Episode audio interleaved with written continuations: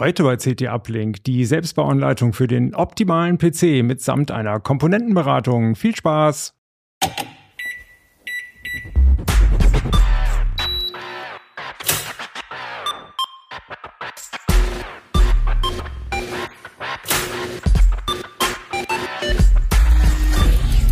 CT Uplink.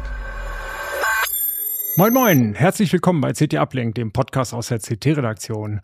Heute gucken wir uns den optimalen PC an. Wir machen das jedes Jahr äh, und die Kollegen aus der Hardware stellen eine tolle Bauanleitung zusammen. Also eigentlich mehrere Bauanleitungen. Dieses Jahr sind es ein Gaming-PC und ein schöner kleiner Office-PC. Bei mir zu Gast sind Benjamin Kraft. Hallo.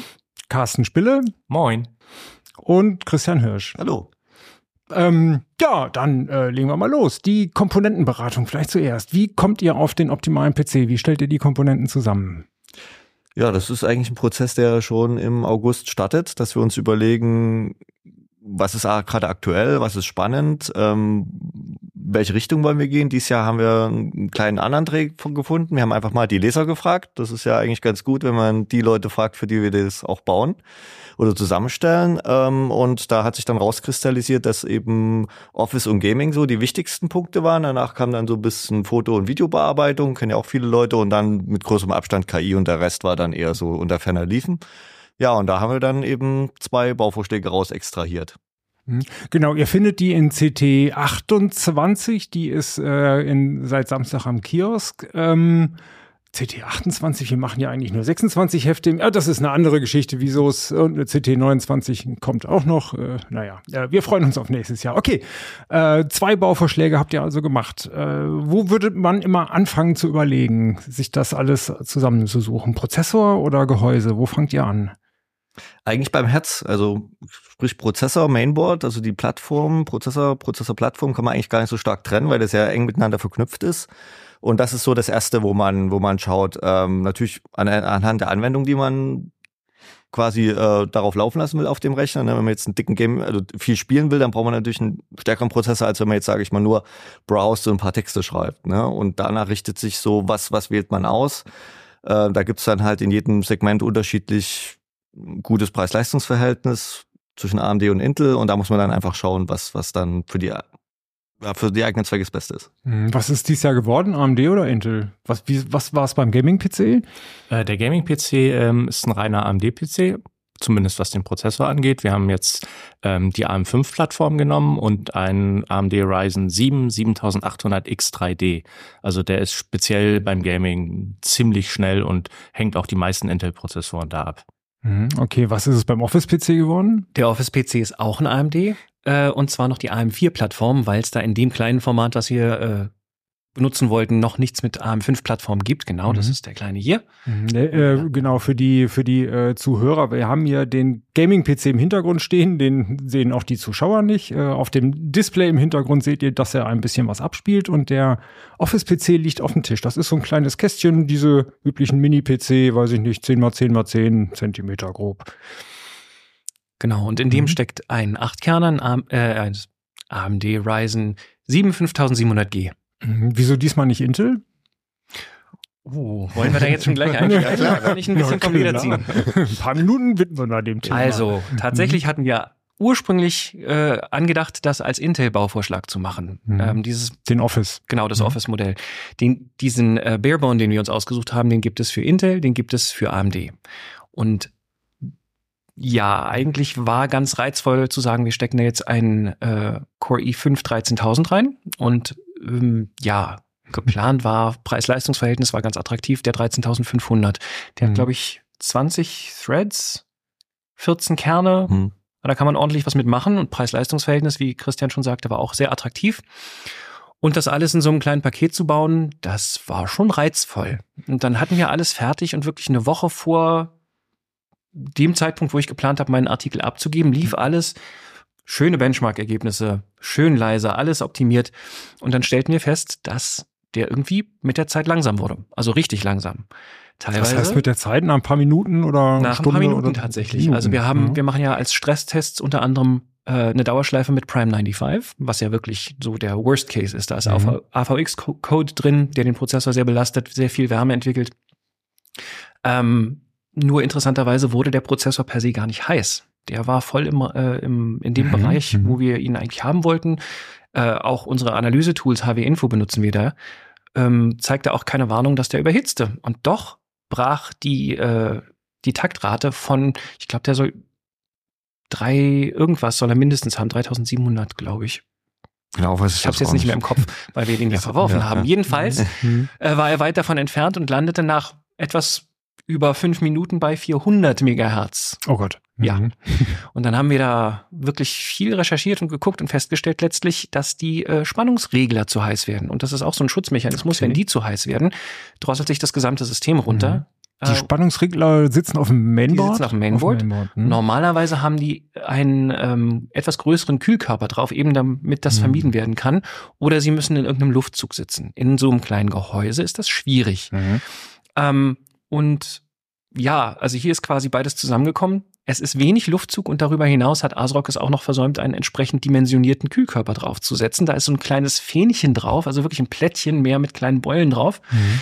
Und ähm, selbst wenn wir den Prozessorkühler voll aufgedreht haben, wurde es immer noch zu heiß. Also Mhm. wie gesagt, eine Woche vor ich bin fertig, musste ich das Ding dann verwerfen. Und wir haben dann umgeschwenkt auf die AMD-Plattform, die Mhm. ja auch für dieses Format ein sehr, sehr schönes Preis-Leistungs-Verhältnis bietet. Viel Leistung auf kleinem Raum. Also es ist jetzt nicht per se ein Kompromiss. Es ist einfach ein anderer Weg. Mhm. Und trotzdem haben wir einen Achtkerner drin mit einer recht potenten Grafik für das, was sie machen soll. Mhm. Das heißt, solche Probleme sind auch genau das Typische, äh, die beim optimalen PC auftauchen. Man Oh ja, kann also- in der Theorie kann man sich super was aussuchen, aber wie es dann konkret funktioniert, genau daran hakt es und deswegen ist es wichtig, dass ihr das jedes Jahr macht, diese Serie. Ne? Ich denke, das ist so unser, ähm, unser Leserservice. Es ist nicht Mhm. so schwierig, durch die Preislisten zu gehen oder die Komponentenlisten und zu sagen, ach, der Prozessor ist schick und das RAM sieht gut aus und das blinkt vielleicht auch noch und dann haben Mhm. wir noch einen schönen Kühler und der ist schön leise. Klar, das ist der erste Schritt. Aber der nächste ist eben das Ausprobieren und unter Last gucken, wie verhält sich das System, wo zickt es rum, wo kommen Sachen, die man vielleicht nicht erwartet, welche Komponenten spielen nicht zusammen. Wir hatten, glaube ich, auch schon einen Bauvorschlag, der mit einer Version von RAM vom selben Hersteller Mhm. funktionierte und dann war der aber nicht mehr verfügbar oder diese RAM-Riegel-Serie. Das war dann eine neuere Revision und diese funktioniert im selben Board nicht mehr. Gut, das können wir auch nicht abfangen, wenn das nach Druckschluss passiert, aber genau solche Sachen finden wir raus und deshalb Mhm. haben wir auch ganz konkrete Teilelisten, wo die Teilenummern mit Herstellerbezeichnung, also nicht nur dem dem Namen, da kommen wir ja gleich zu. Du hast da Ganz, auch ein, ganz ein. Highlight, ähm, ein ein längeres. Ähm, sondern richtig die konkrete Bezeichnung dieses jeweiligen RAM-Moduls Mhm. zum Beispiel. Genau, ihr findet das in dem Heft. Wir werden den Artikel verlinken. Äh, macht ihr online auch was dazu? Wir haben eine Projektseite. Ah, Christian hält gerade das. Cover schon mal in die Genau. Höhe. Genau. Wir zeichnen so früh auf, dass es noch nicht äh, Ja. auf Kiosk liegt jetzt gerade.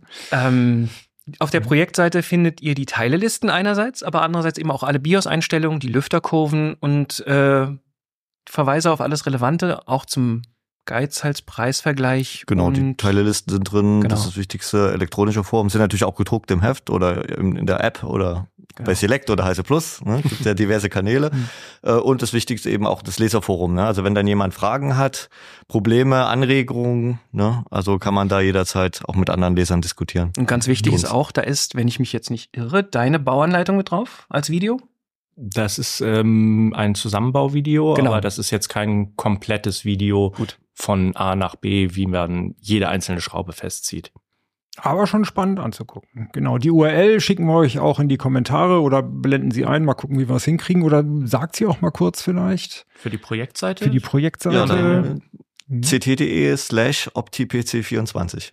Einfach ohne so, Bindestriche und Ohne alles. Bindestriche, alles. Tricks, einfach so. OptiPC24. Ja, Okay. Wie bist du auf die URL gekommen? das ist nicht meine Idee, Ah, oh. das war einer von euch. Wir haben eine Kommission einberufen und lange diskutiert. Ja. Also mein Vorschlag war, nächstes Jahr macht ihr OptiPC 25. Könnte das passen? Möglicherweise. Wir haben ja noch Zeit drüber nachzudenken. Aber das ist dann eine Aufgabe für die nächste Kommission. das wird schwierig. Okay, das sind die CPUs. Ähm, wie kommt ihr auf die Gehäuse? Ja, dann fange ich mal an, weil bei dir bei dem Opti Mini-PC ist es ja relativ einfach. Also Da gibt es nicht so furchtbar viel Auswahl. Antwortest du jetzt für mich? Ja, Okay. Ich, ich, ich lehne mich zurück. Okay. Und beim großen Gehäuse, da haben wir etwas, ähm, ja, da gibt's halt mehrere hundert Gehäuse in, in den Preislisten, die so ob, äh, gerade verkauft werden. Und wir haben da halt ähm, gewisse Kriterien, die wir uns vorher überlegen, was wir zum Beispiel haben wollen. Wir wollen halt ähm, kein klappriges Gehäuse haben, das möchte ja niemand. Ähm, wir verzichten in diesem Jahr auf ein Seitenfenster, um die Komponenten halt ähm, zur Schau zu stellen. Manche Leute mögen das. Wir haben jetzt darauf verzichtet. Wir haben darauf geachtet, dass wir an der Front äh, einen modernen USB-C-Anschluss und vor allen Dingen auch einen schnellen USB-C-Anschluss haben.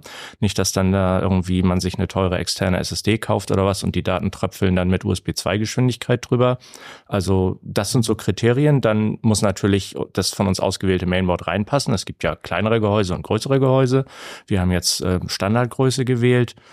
Und dann schauen wir mal in den, in den Preisvergleich. Da kann man ja bei uns auch Filter setzen nach diesen ganzen Kriterien, die ich eben so genannt habe. Und ähm, schauen, was es so gibt, ähm, wie lange die schon am Markt sind. Also wenn das jetzt irgendwie ein Gehäuse ist, was zwar die Kriterien erfüllt, aber was weiß ich, schon zehn Jahre alt ist, dann ist die Chance natürlich groß, dass es dann irgendwann nicht mehr lieferbar ist. Das muss ja nach Möglichkeit gut lieferbar sein, jede Komponente. Da achten wir auch drauf, dass wir die Hersteller fragen, ob das jetzt eventuell im Januar End of Life geht und dann nicht mehr produziert wird. Da gucken wir schon nach und ja, so haben wir diesmal äh, eine Vorauswahl getroffen beim Gehäuse. Ähm, da hat auch nicht der erste Versuch gesessen. Wir haben zwar vom selben Hersteller eins genommen, aber ähm, dadurch, dass wir jetzt äh, ab Werk, ich greife jetzt mal ein bisschen vor, äh, eine leistungsfähige Grafikkarte verbaut haben, äh, ist es so, dass die Gehäuselüfter unter Volllast relativ hoch aufdrehen mussten, um mussten sie auch, ähm, um das, äh, das Innenleben auf ähm, sicherer Temperatur zu halten. Und das war uns dann zu laut. Und deswegen haben wir uns nochmal umentschieden zu dem Gehäuse, zu dem wir jetzt gekommen sind. Das ist äh, gedämmt. Und da gab es aber auch noch ein paar kleine Tricksereien. Ähm, äh, wir machen ja ab und zu auch Vergleichstests von solchen Komponenten. Ihr habt euch jetzt aber nur äh, ein paar Gehäuse kommen lassen und äh, wird das ein einzelner Test dann nochmal nur von diesen Gehäusen oder habt ihr wirklich dann äh, einfach nur geguckt, bis ihr das eine optimale für eure beiden Zwecke hattet? Also bei uns war es so, wir haben jetzt für den großen Opti-PC, also den Gaming Allrounder nennen wir ihn, ähm, tatsächlich nur geschaut, bis wir gesagt haben, okay, das passt jetzt für uns und nicht gesagt, wir machen da jetzt noch einen großen Vergleichstest draus. Das also ist das ja- andere Gehäuse ist auch gut, es es war halt nur, vielleicht sind wir auch etwas sehr anspruchsvoll, aber es war halt nicht ganz so leise, wie wir uns das gewünscht hätten. Also es hätte nur die Note gut bekommen im CT-Schema, also war knapp unter einem Sohn in der Messung.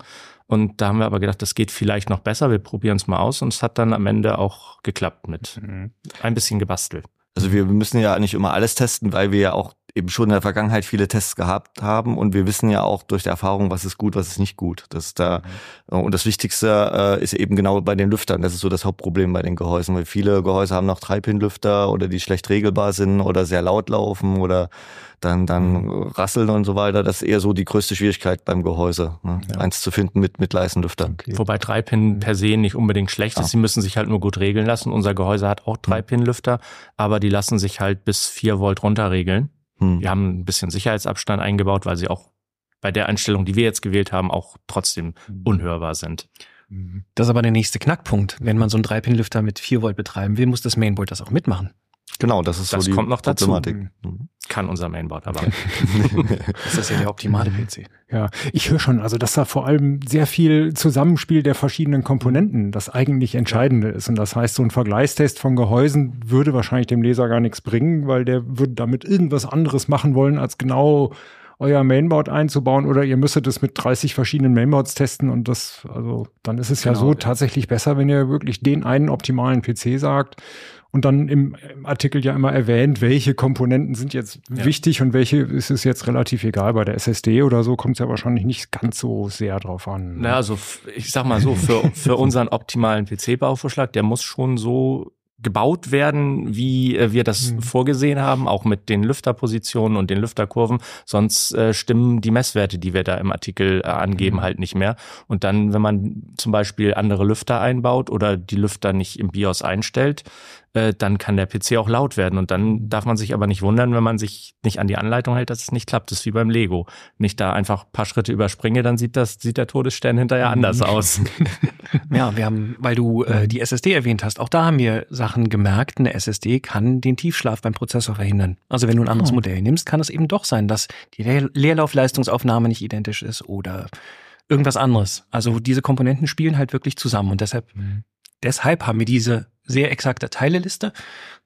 Und ähm, Christian kann ein Lied davon singen. Wir haben wirklich monatelang, nachdem wir Opti-PCs zusammenstellen, Leserzuschriften. Ich habe es genau so gebaut wie Sie. Nur. Und dann kommt irgendwas, was komplett abweicht. Ich habe mein altes Netzteil benutzt. Ich habe, ähm, was war der Klassiker? Ich glaube, das war eine ISDN. Karte, die dann irgendwie über dem Adapter. PCI auf Erzähl du PC. mal. Genau, äh, ein Laser, das ist zwar nicht direkt ein Opti-PC gewesen, aber ich glaube, mit ihm hatte ich über drei oder vier Jahre E-Mail-Kontakt mit dem Laser, weil er permanent das Problem hatte, dass Windows-Updates nicht funktionierten, also diese großen Major-Releases. Und am Ende, nach irgendwie drei, vier Jahren, habe ich ihm endlich mal, habe ich ihm mehrfach gesagt, schicken Sie doch mal eine Komponentenliste und er hat mir immer geschickt, da war nichts Auffälliges, bis dann rauskam, er hatte eine uralte ISDN PCI-Karte, die er mit dem PCIe-Adapter drin hatte. Und das machte massive Probleme. Kaum war die draußen, lief der Rechner wie eine Eins. Und der hatte Mainboard getauscht, der hatte äh, zigmal RAM und, und was weiß ich neu installiert, andere SSDs. Ne? Und das sind so, so die Problematik eben auch, warum wir mal sagen, jetzt sehr alte Komponenten mit sehr neuen zu kombinieren, ist auch kritisch. Ne? Deshalb muss man sich überlegen, klar, ein Gehäuse, was man schon hat, kann man natürlich weiterverwenden und notfalls halt die Lüfter tauschen. Aber halt, wenn man jetzt irgendwie solche uralten Steckkarten hat, kann halt kritisch werden. Ne? Mhm. Das ist krass. Ja. Wie sieht's, äh, was wäre das nächste nach dem Prozessor? Was äh, ist die nächste Entscheidung?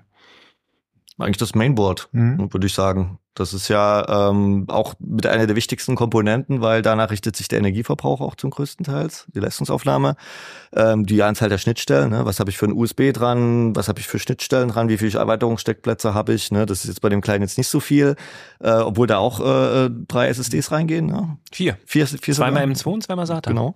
Ähm, glaubt man gar nicht. Ne? Ui, ja. Und ähm, Mhm.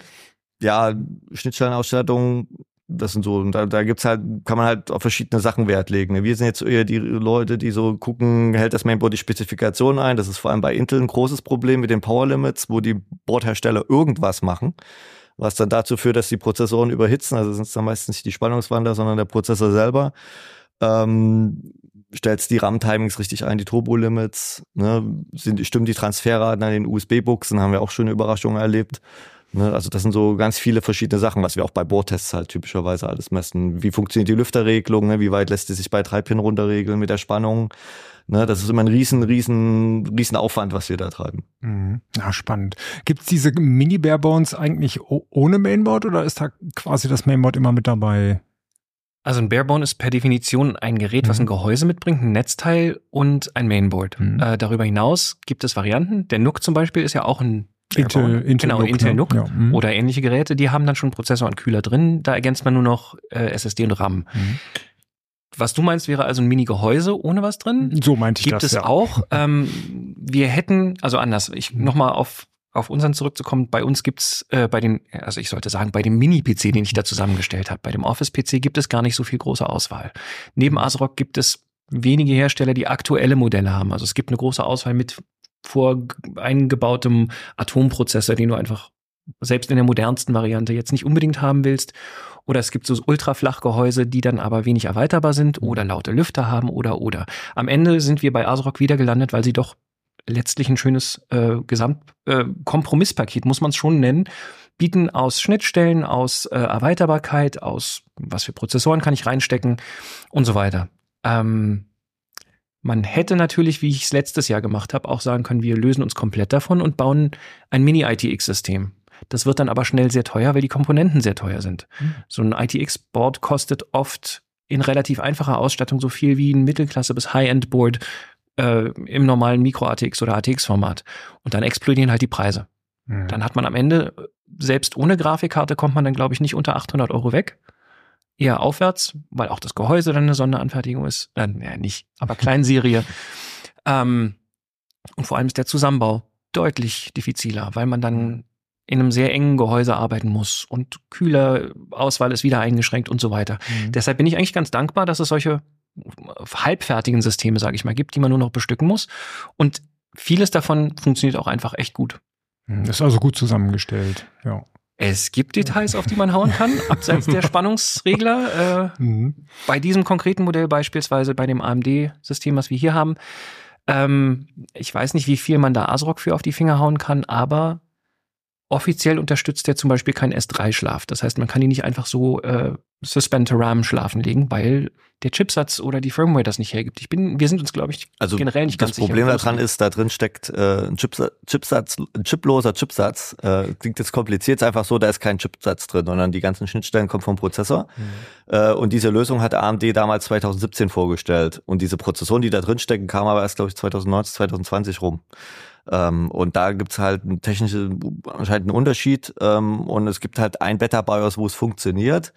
Ähm, wir haben das auch zum Download bereitgestellt ne, auf der Projektseite. Ähm, muss man sich halt selber entscheiden, ob man das nimmt. Man kann natürlich auch das reguläre vom Hersteller nehmen, dann muss man halt mit Hibernate ein bisschen rumfrickeln.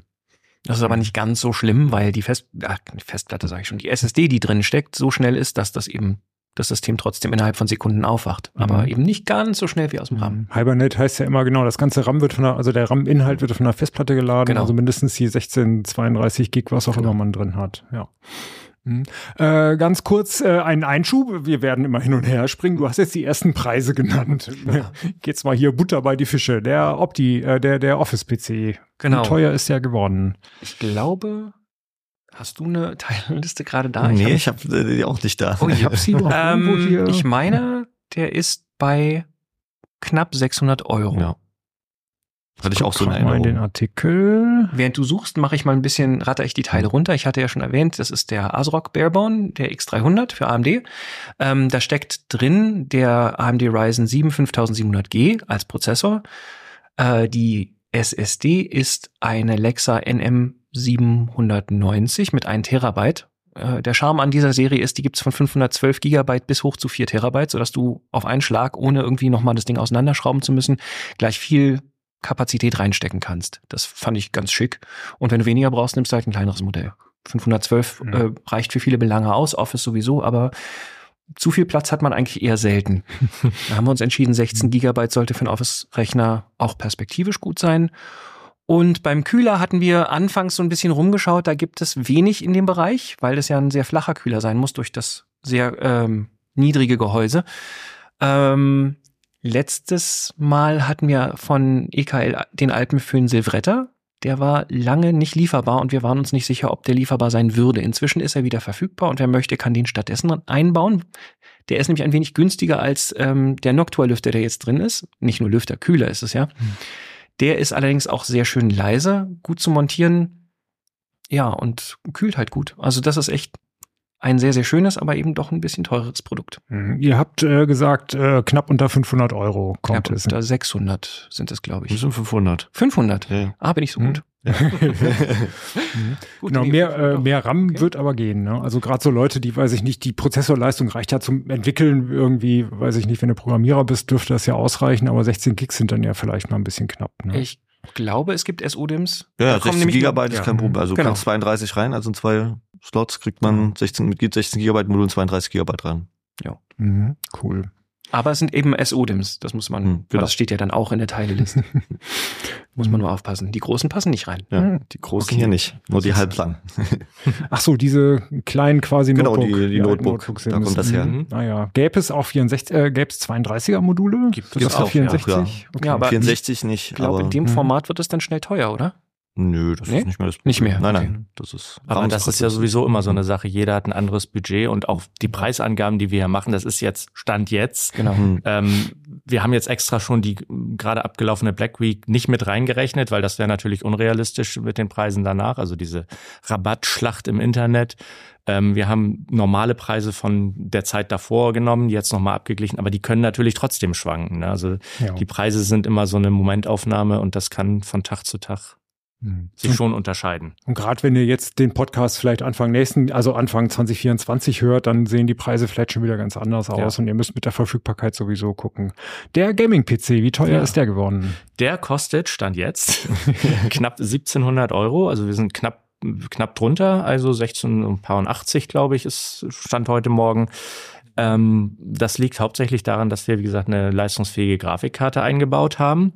Ähm, Christian hält die gerade mal in die Kamera. Das ist eine Oh. GeForce RTX 4070. Schöner Ähm, Riesentrümmer, drei Lüfter, die die volle hat- Bauhöhe, Größe. etwas über 30 Zentimeter lang, äh, kommt aber mit, im Gegensatz zu vielen anderen äh, modernen Grafikkarten, mit komplett mit zwei Slots aus, also blockiert nicht noch einen dritten oder vierten Slot.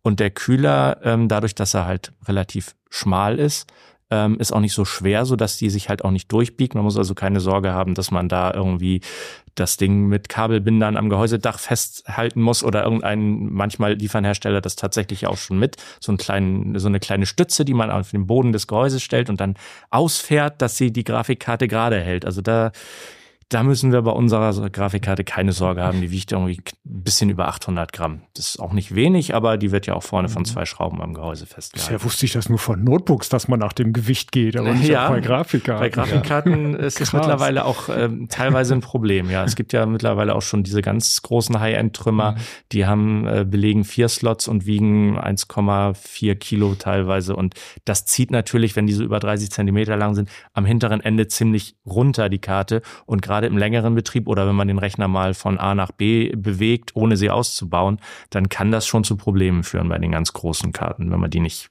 extra befestigt. Mhm. Cool, für Gaming äh, ist die ja also dann schon eine ordentliche Grafikkarte. Ja, also wir haben wirklich auch viele Spiele, viele moderne Spiele ausprobiert. Hier im Hintergrund läuft gerade äh, Starfield. Ähm, kann man jetzt leider, wenn man es nur hört, nicht sehen, logischerweise. Ähm, ich kann mal mich kurz wegdrehen und den äh, Frame Counter einschalten. Also wir haben jetzt eine Anzeige dazu geschaltet, die ähm, uns sagt, wie viele Bilder pro Sekunde, wie warm der Prozessor wird, welche Taktfrequenzen, wie viel Leistungsaufnahme das ganze Gerät, äh, also beziehungsweise die Grafikkarte und, und der Prozessor haben. Und äh, das sind auch äh, wichtige Hilfsmittel, wonach wir halt gehen, ähm, um eine Vorauswahl zu treffen. Und wenn da alles stimmt, wenn wir sagen, okay, verbraucht nicht zu viel, wird nicht zu heiß, dann geht's erst in die Messkabine und dann gucken wir, was Mhm. dann wirklich am Ende rauskommt. Mhm. Also hier in dem Fall ähm, Starfield in, in äh, der Monitor hinter uns kann leider nur Full HD. Äh, in Full HD sind es äh, locker 120 FPS in der Szene, in der wir gerade sind. Und ähm, das ist ähm, völlig problemlos, flüssig spielbar äh, in den allermeisten Spielen, spätestens mit äh, DLSS oder teilweise gibt's ja auch noch äh, äh, DLSS 3 mit Frame Generation. Da werden dann künstlich Zwischenbilder eingefügt. Das funktioniert erstaunlich gut, ehrlich gesagt. Also hat mich positiv überrascht. Ähm, sind in fast allen Spielen 60 FPS, auch in WQHD, also 2540 mal 1400, 2560 mal 1440 Punkten möglich mit dem Gerät. Mhm. Wie sieht's bei 4K aus? 4K ist ähm, in vielen Spielen auch gut möglich, aber in den ganz neuen Games, also ich weiß nicht, äh, Cyberpunk mit Raytracing, äh, Alan Wake 2, da wird's dann sehr knapp. Mhm. Also für 4K ist die Grafikkarte schon jetzt an der Grenze. Und wenn man sagt, ich will die jetzt fünf Jahre benutzen, dann würde ich nicht auf 4K setzen in dem Fall. Also die Monitore ein bisschen runterschalten. Dann Genau, man kann ja einen Zocken. 4K-Monitor benutzen, das ist auch kein Problem. Man stellt dann im Spiel halt äh, die Renderauflösung niedriger oder benutzt diese DLSS-Funktion, die ähm, macht die Renderauflösung automatisch niedriger und skaliert es dann wieder hoch über Nvidia nennt es KI-Algorithmen. Ähm, wie viel KI da nun auch immer drin steckt. Es klingt auf jeden Fall gut und es sieht auch gar nicht so schlecht aus. Meistens wird dann noch ein bisschen nachgeschärft und so. Also sieht gut Mhm. aus. Ach, cool. Was, äh, was verbraucht er dann beim Gaming, der PC, unter Also Volllast? unter kompletter Volllast, CPU und Grafikkarte zusammen sind es 320 Watt. Das ist also für einen Gaming-PC echt wenig, weil wir auch wirklich auf die, also das war auch ein, ein Faktor, äh, worauf wir geachtet haben. Wir haben wirklich sehr effiziente Komponenten ausgewählt. Ähm, die 4070 bringt eigentlich die höchste, die hat eine TDP von 200 Watt. Ähm, wenn man sich hier mal, ich weiß nicht, ob man das im, im Stream sehen kann. Ich habe da jetzt gerade mal hinten drauf gezeigt. Äh, Im Moment äh, in dieser Szene verbraucht sie so rund 180, 185 Watt. Und äh, das ist also im Moment die Grafikkarte, wo man am meisten Performance pro Watt rausbekommt. In flüssigen Regionen. Mhm. Also man kann natürlich mal sagen, ja, aber die, hm, weiß ich nicht, irgendeine Grafikkarte von vor zehn Jahren, die stellt, die braucht nur sieben Watt und äh, stellt aber nur ein FPS dar. Das hilft natürlich niemandem weiter. Mhm. Ja, klingt Und spannend. der Prozessor selber, das ist auch ein Grund, außer der Gaming-Performance, äh, warum wir ihn ausgewählt haben. Ähm, der hat äh, diesen, hatte ich ja schon angedeutet, diesen 3D-Cache, also zusätzlichen Level 3 Cache. Der hilft bei Spielen sehr viel. Und ähm, der hilft auch, dass der Prozessor sich für Volllast nicht ganz so verausgaben muss, beziehungsweise AMD ähm, hat ihn so ausgeliefert, dass er tatsächlich mit seiner TDP, seiner recht niedrigen TDP locker auskommt, selbst wenn man die integrierte Grafik benutzen würde, die er auch hat. Ähm, aber so unter Volllast braucht er nur 80 Watt und das ist äh, verdammt wenig für, die, für einen 8-Kerner mit äh, Simultaneous Multithreading. Also da kann man wirklich nicht meckern. Und da ich es gerade schon angesprochen habe, wer nun wirklich sagt, ich möchte die keine Grafikkarte, das ist mir viel zu teuer, ähm, ich brauche das nicht und verzichtet auch auf ähm, Beschleunigung von, weiß ich nicht, Photoshop oder, oder Lightroom, diese ganzen Funktionen, die da von der Grafikkarte auch profitieren, ähm, der kann die auch weglassen und die integrierte Grafik, die der Prozessor hat, nutzen ähm, dann kommt man halt knapp unter 1000 Euro im Moment. Mhm. Okay, wird man dann auch ein kleineres Netzteil empfehlen oder? Das lohnt sich nicht. nicht. Also wir haben das mal gemessen mit einem, also da ist jetzt ein 650 Watt Netzteil, das hat auch noch Reserven nach oben. Wir haben den Rechner mal testweise, das würde ich aber nicht empfehlen, testweise auch mit einer RTX 4080, die eine 300, selbst alleine eine 330 Watt TDP hat, betrieben. Das ging auch. Wurde dann natürlich lauter und alles, das ist klar. Ähm, also das Netzteil hat Reserven, ähm, aber wenn man jetzt irgendwie sagt, wir nehmen nur ein 450 oder 550 Watt, da hält sich ja immer die mehr, das ist dann im, im Leerlauf viel effizienter, das macht wenig aus. Da hat man vielleicht eine Differenz von ein oder zwei Watt. Mhm, okay, wie kommt der Rechner im Leerlauf? Wie viel hat er da an Leistungsaufnahme? Ähm, also erstmal mit Grafikkarte? Mit Grafikkarte haben wir 43 Watt gemessen. Das ist jetzt äh, im Vergleich zu einem Office-PC wie dem Mini zum Beispiel. Ich weiß nicht, Ben, was hast du da? Weißt du das im Kopf? Um die 10 Watt waren Um die 10 ne? Watt, ne? Also das mhm. ist natürlich eine andere Hausnummer, ist aber auch eine andere Performance-Nummer. Ähm, und das liegt äh, auch mit an AMDs AM5-Plattform. Die braucht im Leerlauf tendenziell etwas mehr Strom leider. Ist dafür unter Last sparsamer. Mhm, okay. Also gerade in mhm. dem Fall, also wenn ich jetzt nur den Prozessor belaste, eben hatten wir Gaming-Last, beziehungsweise komplette Volllast äh, mhm. erwähnt, 320 Watt. Ähm, wenn ich jetzt nur den Prozessor belaste, sind es nur knapp über 100 Watt, mhm. also 130, glaube ich, waren es. Okay, und dann ohne Grafikkarte mit integrierter Grafik auch so die Größenordnung? Die Größenordnung. Mhm. Ich glaube, da hatten wir eine CPU-TDP von 111 Watt, die Grafikkarte, also da da ist ja nicht nur die Grafik, die berechnet wird, sondern das wird auch ähm, deren äh, Anbindungen, die PCIe-Lanes intern, ähm, werden dann quasi aktiviert beziehungsweise der zusätzliche Zugriff auf den L3-Cache. Das kostet alles Strom. Ähm, da sind wir bei, für den Prozessor alleine bei 111 Watt und im Gesamtsystem kommen wir dann auch so auf 130 etwa. Mhm. Und im Idle ist er dann ein bisschen sparsamer? Ja, das 40? macht dann 8 Watt etwa aus. Also ah, die Grafikkarte kostet im Leerlauf 8 mhm. Watt netto sozusagen. Mhm.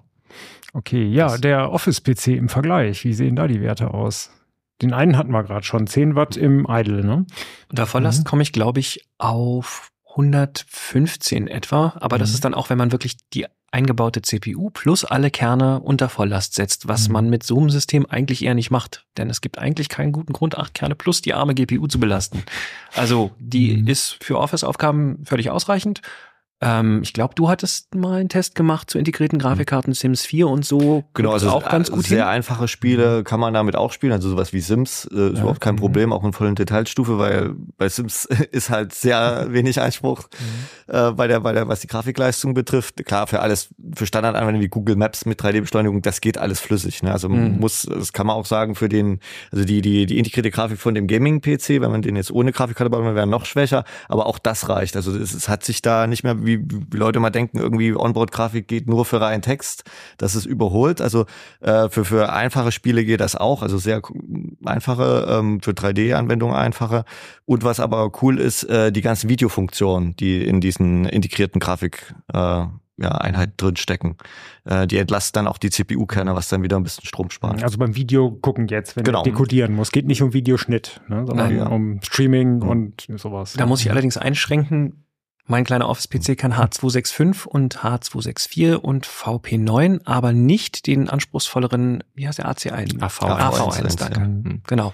Den kann der noch nicht, den kann deiner mit den, integrierter Den kann meiner, ja. Genau. Der Gaming-PC kann das. Wo wird AV1 genutzt schon? Es gibt auch YouTube-Streams schon ah, ja. in AV1 und ich glaube Netflix hat das auch eingeführt. Ich weiß nicht, ob sie das schon flächendeckend nutzen. Die gucken ja auch immer, was das Gerät kann und liefern dann entsprechend aus. Aber bei AV1 wäre dann für die gleiche Bildqualität die Datenrate geringer. Und das ist ja wieder wichtig. Genau. Ja, cool. Und Mhm. um nochmal ähm, die Powerfrage zu beantworten, unter nur CPU-Volllast zieht mein Office-PC, äh, ich glaube, es sind so um die 88, wenn die Kerne rödeln. Mhm. Okay, äh, die 4K-Monitore kriegt man ja an beide Rechner angeschlossen, Genau, problemlos. ja. ne? Wie viele? Also bei dem kleinen ist, glaube ich, zwei. Zwei. Und Weil- VGA. Und VGA. Und VGA. Bei dem großen sind es, glaube ich, Grafikkarte dann vier. Die Ne? Grafikkarte kann vier und wer Mhm. möchte, kann auch die integrierte Grafik zusätzlich aktiv lassen. Wir empfehlen das nicht, ähm, aber da könnte man noch zwei zusätzliche anschließen. Äh, wir empfehlen es aus einem Grunde nicht. Äh, die meldet sich als Graphics Device Zero, also das erste enumerierte Grafik, die Grafikeinheit an. Und manchmal ist es so, wenn man ein bisschen Pech hat, dass, dann muss man das in Spielen erst umstellen. Ähm, und solange die integrierte Grafik läuft, ist das Spiel nun sehr, sehr, sehr rucklig aus. Und man muss zusätzlich noch außer dem Nvidia-Treiber auch noch den Radeon-Treiber installieren, was sich manchmal so ein bisschen ins Ja. Gehege kommen kann. Ja. Also wer die GeForce-Karte benutzt, dem würde und nicht unbedingt sagt, ich muss aber sechs 4K-Monitore anschließen, dem würde ich empfehlen, haben wir auch in, auf der Projektseite ähm, äh, angegeben, dass man die integrierte Grafik dann für Mhm. den Teil abschaltet.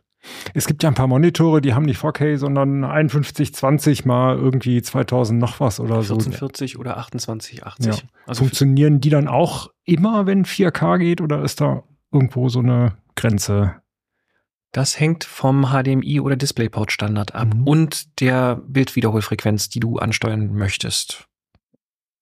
Äh, Mhm. Also mit HDMI 2.1 ist man da eher auf der sicheren Seite und DisplayPort uh, 1.4b mit DSC, glaube ich. Ja, das geht auch. Mhm.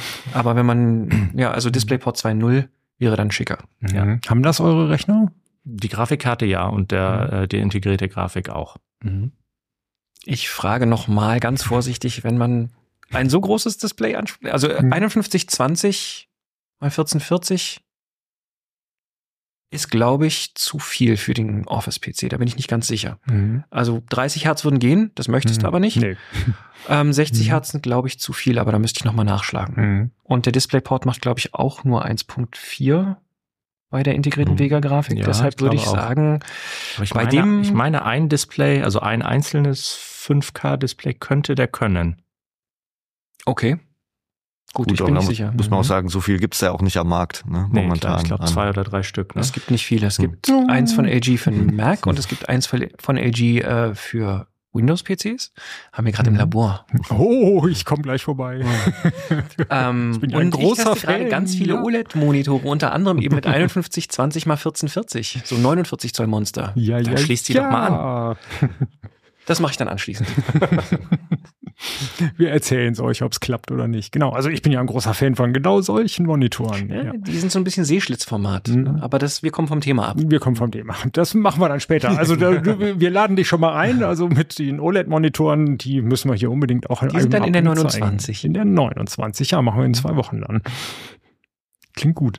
Ähm, äh, genau, es gibt ja ein paar Monitore mit 6K, also die würden dann eigentlich erstmal, also hier dieser, dieser Dell 6000 noch was von, von Apple ein, glaube ich, die gehen dann nur noch mit der Grafikkarte wahrscheinlich, ne? Also mit der Mhm. Grafikkarte gehen sie definitiv, aber dann auch nicht mehr vier Stück parallel. Mhm. Also da ist die integrierte Display Engine dann irgendwann an der Grenze. Ich glaube, 6 und auch 8K macht sie noch zwei Stück bei 60 Hertz und naja gut, 8K ist äh, leider immer noch Zukunftsmusik. Seit ich, seit ich bei CT arbeite, warten wir darauf, dass wir endlich mal 8K-Displays hier Wir haben eins getestet. Ja, das ist eins. allerdings auch fünf Jahre her und seitdem Mhm. gab es, glaube ich, keins mehr. Das war von Dell.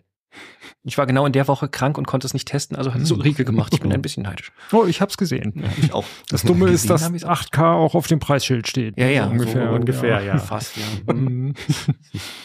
Aber wir kommen vom Thema ab, genau. Genug zu den, genug zu den Monitoren. Ähm, SSDs, habt ihr gesagt, genau. Was für SSDs nimmt man momentan? Genau, also es gibt ja die, die meisten Leute, ich kann es ja mal nochmal in die Kamera halten, das ist jetzt so eine zweieinhalb Zoll SATA SSD, die kennen ja wahrscheinlich viele, sieht so ein bisschen aus wie die Notebook-Platten früher.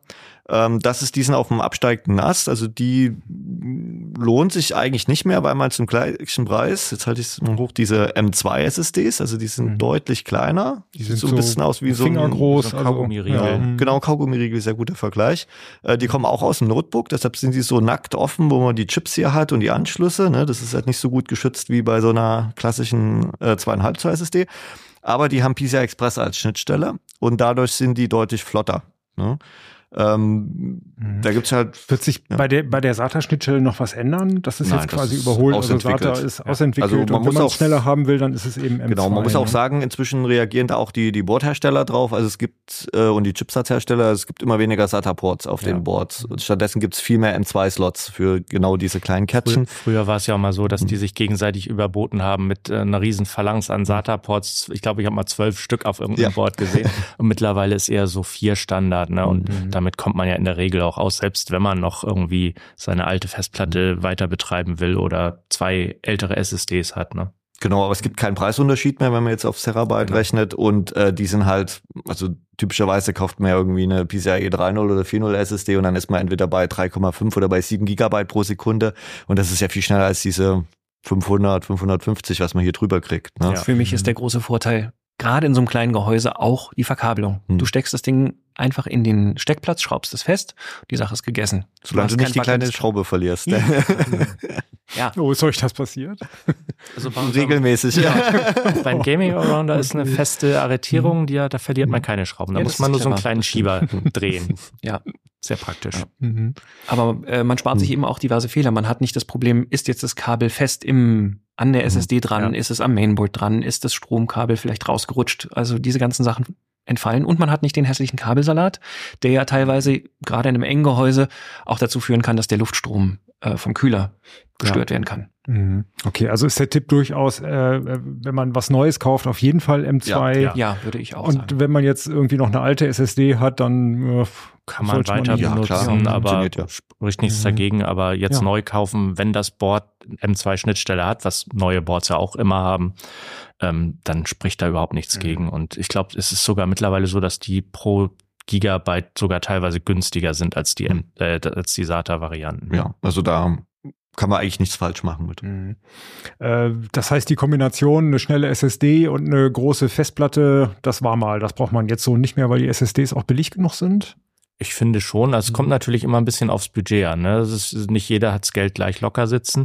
Ähm, wir haben jetzt für den Opti-PC, also für den Gaming Allrounder, uns für eine 2 Terabyte SSD entschieden. Ähm, hat sich im Nachhinein Was auf kosten die momentan? Also die, die wir genommen haben, ist schon eine etwas bessere, eine Samsung 89 Pro, die auch unter Last nicht so schnell einbricht und auch wenn sie denn irgendwann ihren, ihren Cache vollgeschrieben hat, dann auch nicht so langsam wird wie manch andere, die ja teilweise unter Festplattengeschwindigkeiten auch fallen, die ganz billigen. Ähm, die kostet im Moment, wie gesagt, hm, vielleicht morgen schon wieder anders, im Moment so um die 130 Euro. Da gibt's auch, wer ein bisschen sparen will, eine 1 Mhm. Terabyte Variante. Da spart man aber nur absolut nicht relativ, weil die kostet pro Gigabyte etwas mehr. Mhm. Okay, bis zu welchen Größen äh, kann man M2 kriegen ungefähr? Also vier ist kein Problem, glaube ich. Mhm. Bei größeren wahrscheinlich gibt's auch wahrscheinlich. 8 Terabyte Ja. ist zumindest am Horizont und aber das ist halt im Moment noch so ein Preis, halt eine, eine, eine Region, die A selten ist und wo man B äh, sehr hochdichte Chips braucht für und die kosten halt im Moment überproportional viel. Da würde ich jetzt nicht zu Mhm. raten, ehrlich gesagt. Genau, an der Stelle stellt sich auch wieder die Frage, muss es für sowas eine SSD sein? Denn da ist wieder das, was du angesprochen hast, relevant, ein Datengrab, also im Sinne von, ich möchte meine Fotos ablegen oder Daten, die ich nicht regelmäßig im Zugriff habe oder wo die Geschwindigkeit eben nicht so entscheidend ist.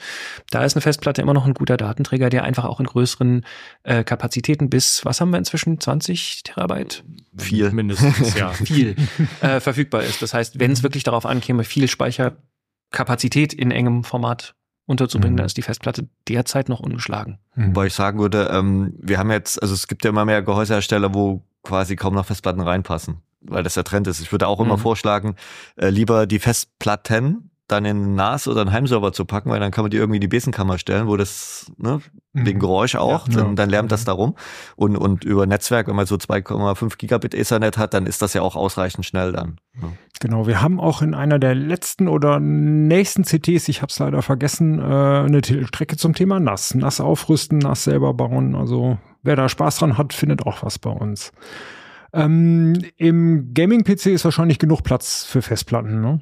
Da wäre Platz für Festplatten rein vom vom von der also vom vom Raum her. Mhm. Ähm, vorab lässt sich also ab Werk sind da keine Rahmen drin für dreieinhalb Zoll, sondern äh, nur Befestigungspunkte, also keine Rahmen, sondern das kann man dann irgendwie am Mainboard oder oben auf dem dem Separator fürs Netzteil draufschrauben. Ähm, würde ich aber nicht empfehlen. Wie gesagt, da ähm, würden sich dann wahrscheinlich äh, die Vibrationen übertragen, selbst Mhm. wenn man da so ein kleines Gummischeibchen zwischenlegen würde. Ähm, und dann würde die ganze Mühe für einen leisen PC wieder wieder äh, ja umsonst gewesen sein. Ich würde ganz ehrlich, wenn ich noch eine Festplatte habe und sage, ich will auf diesen Speicherplatz nicht verzichten, ich würde mir ein schönes USB-Gehäuse kaufen, das nur bei Bedarf dran stecken und dann, wenn ich meine Fotosammlung mal durchforsten will oder irgendwas.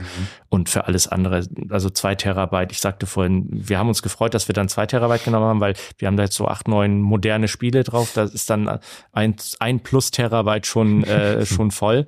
Die kann man aber natürlich auch wieder deinstallieren, muss den halt wieder runterladen.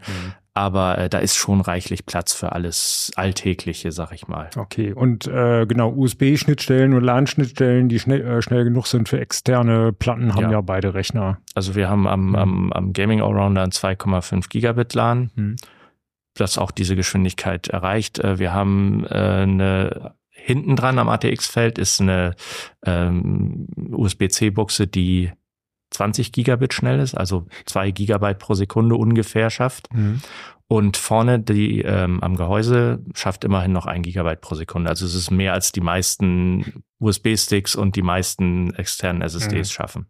Das ist gut. Im äh, Office-PC ist überhaupt, wäre da Platz für eine Festplatte drin? Da wäre Platz für zwei 2,5 Zoll Festplatten, Ah, die man okay. unters Board Ja. schnallen kann. Mhm. Ähm, Dürfen aber nur ganz flache sein, ne? Das stimmt, Ja. glaube ich. Ich glaube nur Die 9,5 verschiedene- Millimeter oder so. Das, Ja, ja, so die- wie also die, SSDs die- haben das alle wahrscheinlich. Ja, die genau, aber die Festplatten, genau. ältere Festplatten haben vielleicht ein bisschen. die sind oft Ja, ein bisschen 12 höher, Millimeter meine ich, passen, ne? glaube ich, nicht rein. Nee, da wird's knapp. Und Okay. vor allen Dingen die Mhm. großen zweieinhalb Zoll Festplatten, das hatte ich auch mal versucht, die passen leider nicht mehr rein. Die mit fünf Terabyte, die gibt's ja Mhm. auch. Da, da ist man dann versucht zu sagen, okay, ja, dann zwei Stück, zehn Terabyte, das ist doch ganz gut. Die passen leider nicht mehr drunter, Mhm. weil die unters Mainboard geschraubt werden und da nicht mehr genug Platz bis Mhm. zum, bis zum Gehäuseboden ist. Und äh, diese Notebook-Format-Festplatten, da gibt's glaube ich, auch maximal 4 Terabyte. Fünf. Fünf. Aber die passen ja nicht, sagst Die du. passen nicht. Ich glaube, Ja. bis zwei Terabyte Bis, ach so, sogar noch glaube zwei. ich. Wieder das weiß ich aber Argument- nicht ganz genau. Wieder ein Argument pro SSD, in dem Fall dann doch. Ja. Ähm, und da breche ich nochmal die Lanze für M2. Wie gesagt, 4 Terabyte passen in so ein Streifchen, davon passen wiederum Mhm. zwei in den Office-PC rein. Dann hast du so schon 8 Terabyte, sehr schnellen Speicher, aber den braucht man nicht immer. Mhm. Und für äh, ja einfach so Daten halten, da reicht locker eine SATA SSD und die gibt es auch also als äh, mit QLC, also relativ langsamem Flash, aber bis zu 8 Terabyte, glaube ich, in durchaus noch bezahlbar, wenn man so aufs äh, pro, Ich glaube, 350 Euro habe ich jetzt neulich. Ich habe mich nämlich dafür auch mal Ah. interessiert. Ja, der Preis ist Ja, also es, es geht. Ja. Es geht. Mhm. Okay. Ähm, ich möchte noch an einer Mhm. anderen Stelle kurz einhaken, äh, wo wir gerade bei Storage sind. Wir haben ja gerade über Festplatten geredet und dass äh, SSDs so schön leise sind. Manche vermissen ja das Klicken. Da hat Christian auch einen tollen Tipp. Ja, ich hatte letztes Jahr den HDD-Klicker getestet. Das ist so ein kleines Modul, ähm, was man äh, an die HDD-LED-Anschluss vom Board hängt und dann gibt's da ist da so ein kleiner Sound-Klicker drin und dann bei SSD-Zugriffen rasselt dann der Rechner, wie man das vermisst. Das hat einen Kollegen sehr aus dem Tritt gebracht. Äh, Niklas Dirking hat sich letztes Jahr unseren Opti-PC angeschaut. Und dann war der noch drin. Ja, der Klicker war noch drin und er dachte, er hat das Ding irgendwie durchgerüttelt und kaputt gemacht. Guckte mich ganz panisch an, bis ich ihn beruhigen konnte. Nein, da ist der HDD-Klicker drin. Ach, das ist cool, das wusste ich, habe ich gar nicht gesehen, da brauche ich ein paar Aber es gibt es tatsächlich auch andersrum. Es, Wir hatten auch schon Kollegen im, im Büro, die sich den äh, Gaming-PC-Bauvorschlag angeguckt haben und gesagt, hm, da weiß ich ja gar nicht, ob der an ist oder nicht. Also wenn man so einen Klicker dran baut, dann weiß man, dass er an ist. Mhm. Oder, Oder man guckt auf die LEDs. Viele schöne Birnchen, genau. Apropos LEDs. Ja. Unsere Grafikkarte, die hat eine RGB-LED-Beleuchtung, die man nicht sieht. Wir haben aber drauf geschaut, die kann man abschalten. Also das ist ja für viele Leser, äh, viele unserer Leser und Zuhörer und Zuschauer immer wichtig. Äh, die wollen kein Geblinke im PC. Also man muss zwar einmal das Herstellertool installieren, kann man dann abschalten, dann bleibt es auch aus und dann kann man, also das bleibt dann in der Karte gespeichert, kann man auch in einen anderen PC setzen, bleibt dann für immer aus, kann man es dann wieder das Tool deinstallieren. Okay, genau. Ihr hattet äh, letztens einen Budget Gaming PC vorgestellt und der hatte, äh, da konnte man reingucken, ne? Da konnte man reingucken, mhm. aber das trifft, also es zielt ja auf ein anderes Publikum. Mhm. Ähm, da haben wir versucht, ich glaube, da kam meine 600 Euro Marke vorhin her. Mhm. Um die 600 Euro äh, Budget haben wir uns vorgenommen und dann eben so ein ja, Vernunftrechner sozusagen zum Spielen. Also mhm. nicht überkandidelt, aber eben schick und leise und ausgewogene Performance. Mhm. Und der ist auch noch aktuell. Das der ist noch aktuell. Noch. Ähm, genau. Derzeit muss ich allerdings sagen, ist das Mainboard wohl nicht verfügbar. Mhm. Ähm, wir gucken gerade nach Alternativen. Es gibt wohl eine V2-Version des Mainboards. Da fehlt dann die RGB-Anschlussleiste, mhm. was ein bisschen doof ist, weil der ganze restliche Rechner zumindest optional auf RGB-Beleuchtung mhm. ausgelegt ist. Das kam als, als Feedback auf die letzten Budget Gamer der zieht ja, er zielt ein bisschen, wie gesagt, auf das jüngere Publikum. Ähm, und da ist tatsächlich oft gefragt, was mit Seitenfenster und eben dann nicht nur auf die Komponenten blicken, sondern die mögen auch leuchten. Mhm. mhm. Okay, genau. cool. Ja, wir verlinken das unten den Artikel dazu, wenn das noch halbwegs aktuell ist. Ähm, ja, das war, findet ihr das auch. Nee, ist noch gar nicht so lange her, ne? Ja. Auf jeden mhm. Fall zweite Jahreshälfte, ja. ne? Ja. Mhm. ja. Gut. Ähm, Ach so, ich wollte noch mal eins ja. erwähnen. Wir hatten, äh, wo Ben auch gerade von seinem äh, Budget Gamer gesprochen hat. Ähm, wir haben jetzt die ganze Zeit von der GeForce geredet und wie effizient die ist und all sowas. Ähm, wir haben natürlich auch eine, eine Option für Leute, die sagen, ich möchte lieber eine Radeon aus welchen Gründen auch immer. Ähm, es gibt gute Gründe dafür, keine Frage. Ähm, wir haben im Heftartikel auch eine Radeon mitgetestet, auch mit Messwerten und so weiter. Also da ist für alle gesorgt. Und oh, wer cool. wirklich noch sparen will und nicht die integrierte Grafik, die Grafikkarte aus dem Budget Gamer, die passt auch gut in den Opti-PC, die ist auch sehr, sehr leise. Also da gibt es genug Optionen mhm. auch. Genau, um es nochmal zusammenzufassen, also eine Grafikkarte braucht man für Gaming auf jeden Fall. Also jedenfalls, wenn es 3D-Gaming sein soll und nicht nur so, Kleinkram. AAA-Titel genau. sein sollen mit, mit mhm. schicker Grafik und vielleicht Raytracing und hoher Auflösung. Mhm. Man kann vieles auch mit integrierter oder kleinen Grafikkarten spielen. Man muss dann halt sehr weit runter mit den Details und manche Spiele laufen auch leider mhm. gar nicht so gut. Und das Thema, was äh, Grafikkarten jetzt bei Videoschnitt oder bei KI-Anwendungen oder als äh, Developer-System oder bei Photoshop und so bringt, das ist eigentlich eher ein eigenes äh, Podcast-Thema. Also, da kann man zu jedem dieser einzelnen mhm. Punkte äh, Stunden erzählen. Ähm, also Fakt ist, Grafikkarten bringen in jedem dieser ähm, Szenarien was, aber nicht in allen Arbeitsschritten. Ja. Also je nachdem, welche äh, Filter oder Effekte man zum Beispiel in Photoshop oder in Premiere oder DaVinci Resolve benutzt, bringt eine Grafikkarte viel wenig oder im ganz seltenen Falle auch mal gar nichts. Wenn man, weiß ich nicht, im, äh, wie heißt der Apple ProRes Codec, wenn man da rausrendert, da gibt's keine Hardware-Unterstützung auf Grafikkarten, da kann man sich dann fast mhm. sparen. Ähm, ja, das machen wir aber auch mal wieder als extra Thema. Da ist ein paar, wahrscheinlich Sachen, ein paar Beispiele. Ich habe bei euch im Artikel gelesen, ihr habt äh, das Entrauschen von Lightroom, von der genau. Fotobearbeitung Lightroom mal durchgemessen und da war ein das, lustiger Effekt. Das war überraschend, ja. Also ja. mit der 4070 von dem Gaming-PC hatten wir, glaube ich, so vier Sekunden für ein Bild mhm. gebraucht. Also wirklich so ein also RAW-Foto mit 20 Megapixel. Mhm. Ähm, ähm, die integrierte Grafik hat, glaube ich, fünf Minuten gebraucht. Also das ist Krass. schon ein exorbitanter ja. Unterschied. Aber wie gesagt, da geht's halt nur um diese eine einzige Funktion. Ja. Wenn man jetzt die Bilder exportiert, war subjektiv kein Unterschied spürbar. Aber zum Beispiel so eine GeForce äh, GT 1030, die wir früher auch in Bauvorschlägen hatten. Vor ein paar Jahren. Ja, mhm. die ist sechs, sieben Jahre alt. Mhm. Äh, die hat dann zehn Minuten gebraucht. Daran ja. zeigt sich also, dass nicht immer auch eine Grafikkarte schneller ist als eine integrierte, sondern ganz besonders alte Grafikkarten. Alte Grafikkarten ne? können sogar deutlich langsamer sein als ja. eine moderne integrierte Grafik. Mhm. Wie gesagt, das ist ein Thema äh, für sich, sehr ja. spannend. Das müssen wir uns detailliert nochmal anschauen. Aber ein paar Details gibt's halt auch im Artikel ja, dazu. Ne? Das, das, lohnt auf jeden Fall. Wir haben an alle gedacht. Mhm. Ähm, haben wir alle Komponenten durch? DVD-Laufwerke, haha, was war das nochmal? Also Extern, USB. Schnelle genau. USB-Schnittstelle für ein DVD-Laufwerk reicht ja. auch eine langsame. Ja. Gilt auch für Kartenleser. Also dieses, äh, ja, das ist vielleicht schick, mhm. das intern einzubauen, aber es gibt ja kaum noch Gehäuse, die da vorne die Einschübe haben für. Äh, und es ist ja auch praktisch einfach, wenn man, da kann man auch am Laptop benutzen, weil Laptops haben ja heute auch keine ja. äh, optischen Laufwerke mehr und äh, kostet irgendwie, glaube ich, 20, 30 Euro so ein Laufwerk. Ja. Also ich muss sagen, ich mache das mhm. zu Hause auch so. Ich habe genau ein optisches Laufwerk zu Hause für, ich glaube, insgesamt drei oder vier PCs und wo es halt, wenn es dann mal wirklich gebraucht wird, äh, da kommt es dann dran und danach verschwindet es wieder in der Schublade. Und auch ansonsten, ähm, man muss sich nicht unter den Tisch bücken, man hat es schön vor sich auf dem Schreibtisch liegen, das Laufwerk. Also es ist auch praktischer einfach. Mhm. Ich habe bei mir auch schon alle, alles optische rausgeschmissen. Keine CDs, Ja. keine Mhm. DVDs, keine Laufwerke. Ich könnte mit Die den Dingern nichts mehr Die anfangen. meisten zu modernen. Laptops zum Beispiel, die haben ja auch keinen, die- da kann man es nicht mal mehr optional einbauen in viele und die meisten kommen damit gar nicht mehr. Also das ist, Die das meisten Laptops sind ja auch äh, gar nicht so hoch, dass da überhaupt eine DVD äh, reinpassen würde quasi. Das kommt noch also dazu. Das Laufwerk nicht, die DVD schon.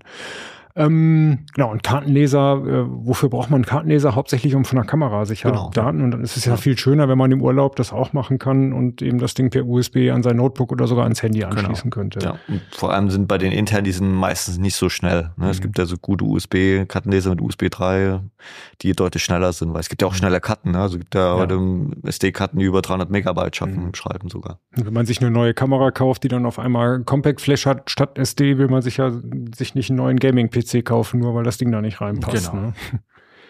Ja, was haben wir noch für Komponenten? Was haben wir vergessen? Mainboard, Netzteil, Gehäuse, Lüfter nehmen wir die mitgelieferten. CPU-Kühler haben wir einen diesmal relativ günstigen ausgewählt, weil wir auf eine äh, auch auf eine äh, recht recht effiziente CPU gesetzt haben. Da haben wir gesagt, gut, dann ähm, die kostet knapp 400 Euro. Das ist jetzt zwar nicht die super billig CPU, aber ähm, wir haben gesagt, okay, dann sparen wir ein paar Euro auch gleichzeitig wieder am Kühler. Sonst haben wir immer so ein Gerät für äh, 60, 70 Euro teilweise. Ähm, Im High-End-Bauvorschlag vom letzten Jahr hatten wir einen, der kostet mittlerweile 110 Euro, nur der Kühler. Und wir sind jetzt Mhm. bei 40 ähm, mit einem Lüfter, hält den Prozessor zuverlässig deutlich unter 85 Grad, selbst unter Volllast. Das ist also eine normal. Das klingt jetzt viel, das tut auch weh, wenn man ihn anfassen würde, klar. Aber das ist für Prozessoren eine absolut problemlose Temperatur, das auch über längere Zeit auszuhalten. Cool. Also drosseln würde der sich ab 90 Grad und bis der beschädigt würde durch Temperaturen, sind wir bei über 100, 105, 110 Grad. Also da ist kein Problem. Und wir haben, wie gesagt, äh, den so einstellen können, obwohl er nur einen Lüfter hat. Ähm, Das könnte ich da auch nochmal erwähnen. Es gibt die Variante, es gibt auch denselben Prozessorkühler mit zwei Lüftern. Denkt man, ja, zwei ist besser als einen. Das haben wir nicht ausprobiert. Da kann es natürlich Interferenzen geben, dass sich die äh, irgendwelche Schwingungen aufschaukeln und es dann brummt. Ähm, man kann, der kostet teilweise das gleiche wie der mit dem einen Lüfter. Man kann den natürlich auch nehmen, dann lässt man einen Lüfter weg, hat ihn in der Schublade liegen, falls mal was kaputt geht. Wenn man unbedingt möchte. Mhm. Äh, mir als Notebook-Fan macht's ja immer Spaß. Ich habe eine Dockingstation zu Hause, die ich mit einem Thunderbolt-Dingens in, so in meine Notebooks reinstecke. Könnte ich da auch eure PCs anschließen? Thunderbolt kann der nicht, der kann USB-C, also Mhm. USB 3.2 Gen 2 X2, 2 Ja. X2 X2. Also das schnellste USB 3, was, Mhm. was es gibt. Mhm. Ähm, Darüber da- gehen ja auch schon 4K-Monitor und trotzdem noch schnelles USB nebenher. Ne? Das stimmt. Das kommt Ja. dann aber auf die Dockingstation an, Ja. was die alles Die muss durchleitet. das also ich habe ja. jetzt Mhm. hier eine geerbt Mhm. für mein Notebook, die kann das leider nicht. Ähm, da kann ich mich entscheiden, entweder oder. Aber je nach Dockingstation geht da schon fast alles, was mit Thunderbolt 3 auch geht. Mhm. Gut, wie sieht's beim Office-PC aus? Der Office-PC ist da ziemlich klassisch bestückt. Wir haben überhaupt nur viermal USB, zweimal vorne USB 3. Aha, ich habe gelogen. Ähm, einmal USB-C vorne, aber USB 3 und äh, ein, zwei, einmal USB-A, also das klassische rechteckige und hinten zweimal USB-A, einmal 3.0 und einmal 2.0.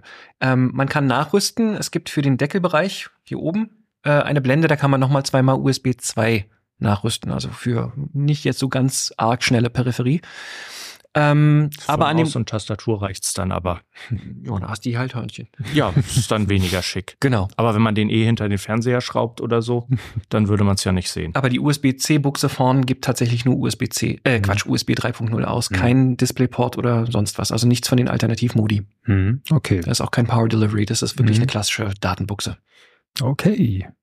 Ja, cool. Vielen Dank. Das heißt, wir haben äh, drei Budget-PC, äh, drei optimale PC-Bauvorschläge. Wir haben den Office-PC für, was war es jetzt, unter 500 Euro. Genau. Wir haben den Gaming-PC für 1700 Euro. Und wir haben noch äh, ein paar Hefte älter, den Budget-Gamer für unter 600 Euro. Genau. Genau. Cool. Ja, äh, die detaillierten Bauvorschläge findet ihr unter der äh, wahnsinnig tollen URL ct.de slash äh, optipc24. Ich Genau. konnte es mir merken. Das war der Sinn dahinter. Und ihr steht da in den Foren auch bereit, äh, wenn die Leute mal Probleme haben. Richtig, ja. Ja, cool. Vielen Dank. Ja, super. Ähm, viel Spaß mit dem äh, mit den optimalen PCs, wenn ihr sie nachbaut. Schreibt vielleicht mal in die Kom äh, Kommentare, ob euch das gefällt, äh, ob das genau die Geräte sind, die ihr haben wollt und ob wir die richt auf die richtigen Leser gehört haben in unserer Umfrage, nach war der ihr das die Mehrheit. habt. Wenn Sie an den Mehrheiten was ändern wollen, beteiligen. Okay, vielen Dank fürs Zuhören. Äh, danke, dass ihr da wart. Gerne. Bis zum nächsten Mal. Tschüss. Tschüss. Ciao.